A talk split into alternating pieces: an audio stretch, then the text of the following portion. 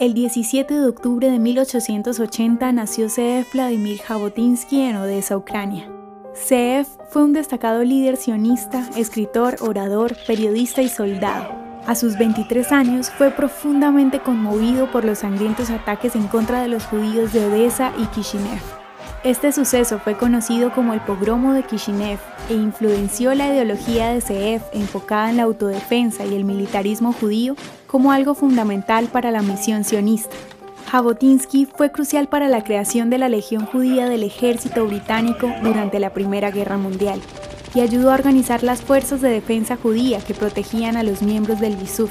Además de su participación en el establecimiento del Keren Hayesot, Jabotinsky también creó el movimiento juvenil Betar, el cual fue importante en la enseñanza del idioma hebreo, la cultura, la autodefensa y el establecimiento del núcleo del partido moderno Likud. Se dedicó a atraer inmigrantes judíos a Israel, a veces de manera clandestina, a pesar de las crecientes restricciones por parte del gobierno británico.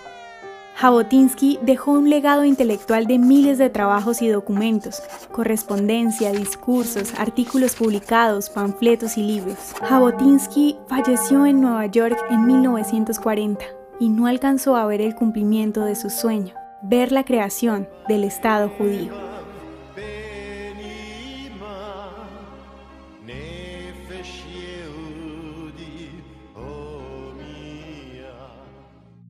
¿Te gustaría recibir estos audios en tu WhatsApp? Compartimos nuevos episodios todos los días. Suscríbete sin costo alguno ingresando a www.hoyenlahistoriadeisrael.com. Hacerlo es muy fácil. También puedes encontrarnos como arroba hoy en la historia de Israel en Instagram, Facebook, Spotify y otras plataformas digitales. Comparte este audio para que otros conozcan más acerca de Israel. Este proyecto es realizado por Philos Project. El contenido original de hoy en la historia de Israel fue provisto por el Centro para la Educación sobre Israel.